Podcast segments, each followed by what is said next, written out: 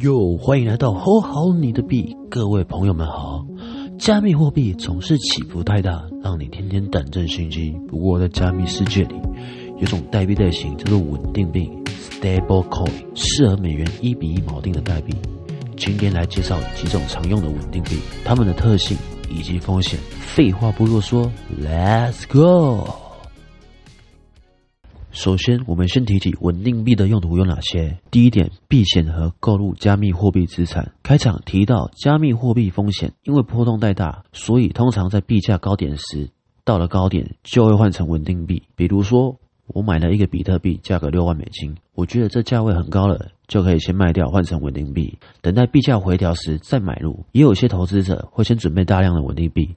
在币价发生大幅的暴跌的时候，也是进行大量的买入，这个就是我们俗称的抄底。第二点，进行法币的兑换，在台湾加密货币交易所里，能选择的币种相对国外大型交易所如币安、FTS 等少了许多，所以通常会在台湾交易所里买稳定币，出金到大型的交易所买自己想要的币种，然后之后卖掉换成稳定币，再入金到我们台湾的交易所。最后就是卖掉换成我们的新台币。虽然有些大型的交易所有进行 C to C 交易的业务，C to C 的意思就是说是客户对客户的买卖，但过程会繁琐一点，也必须配合卖家的限制，所以通常把稳定币入侵到我们台湾交易所里，获利或是亏损是最常见的方法。第三点，交易所衍生性商品和 DeFi 操作，在我们平常生活当中，可以用我们的现金进行存款、放贷或是借款。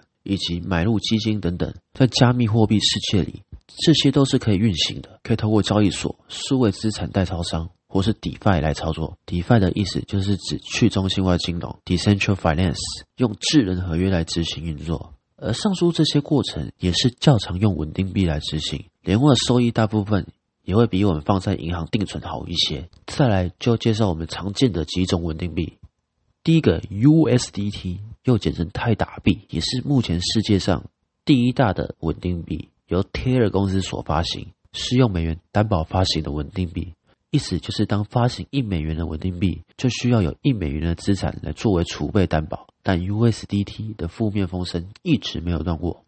二零一九年，Taylor 的法律顾问承认，USDT 当时只有七十四 percent 的美元资产来作为担保，引起的极大风波。虽然目前仍存在着许多争议。但至今，USDT 还是流通性最高以及最多人用来兑现的稳定币。第二，USDC 也是由美元担保发行的稳定币，目前为世界第二大的稳定币，是由美国最大加密货币交易所 Coinbase 和高盛旗下公司 Circle 所共同发行的稳定币。Circle 是美国持有执照的金流服务商，受美国金融犯罪执法网监管。USDC 每个月的美元储备都会给世界十大会计事务所 Grant Thornton LLP 审查。